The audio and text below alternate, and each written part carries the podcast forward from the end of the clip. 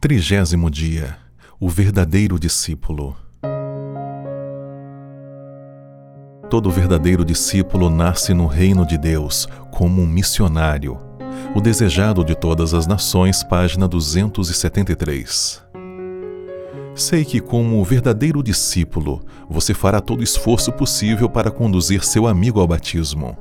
Contudo, devo lhe advertir que sempre aparecem impedimentos em nosso caminho quando procuramos ganhar almas para Cristo, que só podem ser superados pela ação do Espírito Santo.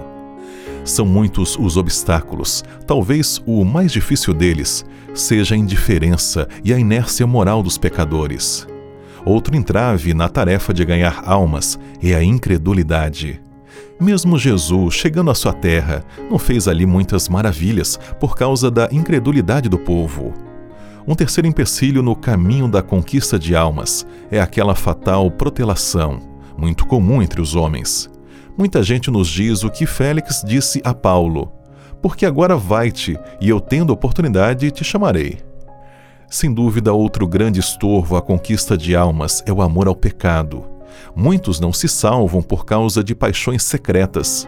Pode ser que vivam em adultério, outros carregam culpas de transações comerciais desonestas e não veremos salvos enquanto continuarem agindo assim. A justiça própria do homem é outro obstáculo que se levanta em nosso caminho. Gente que confia em sua própria justiça. Também existem aqueles em que nossas palavras não produzem nenhum efeito devido ao seu mundanismo total.